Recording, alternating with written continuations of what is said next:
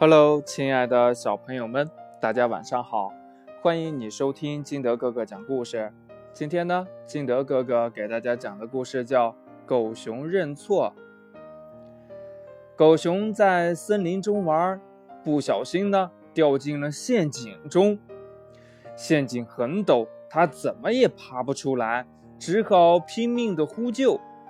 大象刚好从这里路过，闻声便来到了陷阱旁边。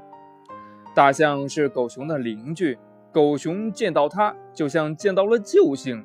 狗熊对大象说：“哎，大象啊，你快把我救上去吧！我一辈子也不会忘记你的大恩大德的，我一定会好好报答你的。”大象把长鼻子伸了下去。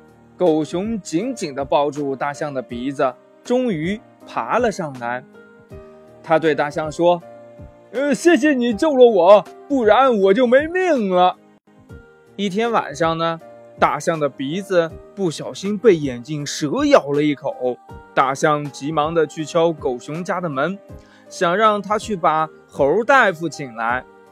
狗熊正在睡觉。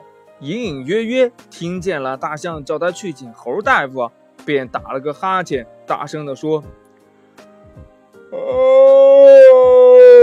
嗯嗯嗯，我有点不舒服呀，我已经睡了，你还是自己去侯大夫的诊所吧。”大象见狗熊不大愿意去请侯大夫，只好忍着伤口的疼痛。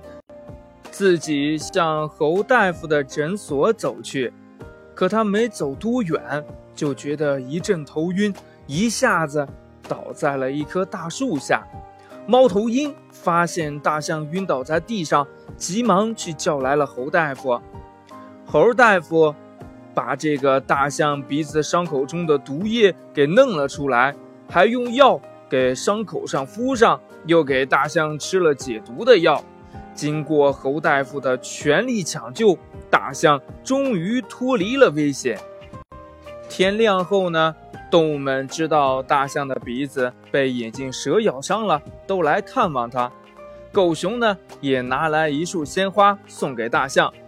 侯大夫对狗熊说：“抢救被毒蛇咬伤的病人，时间就是生命，一旦毒性发作，就很难救治了。”你是大象的邻居，怎么不及时去找我呢？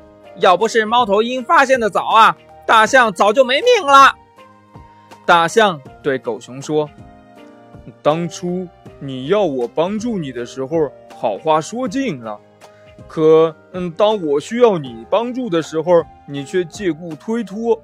你这样忘恩负义，以后呀，再遇到困难时，看谁还愿意帮助你。”你可要知道，好听的话和好看的鲜花都不能代替实实在在的帮助啊！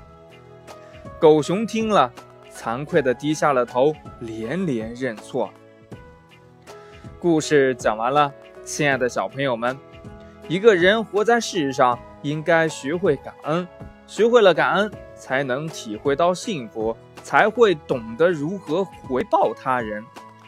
忘恩负义的人遇到困难时，谁还愿意去帮助他呢？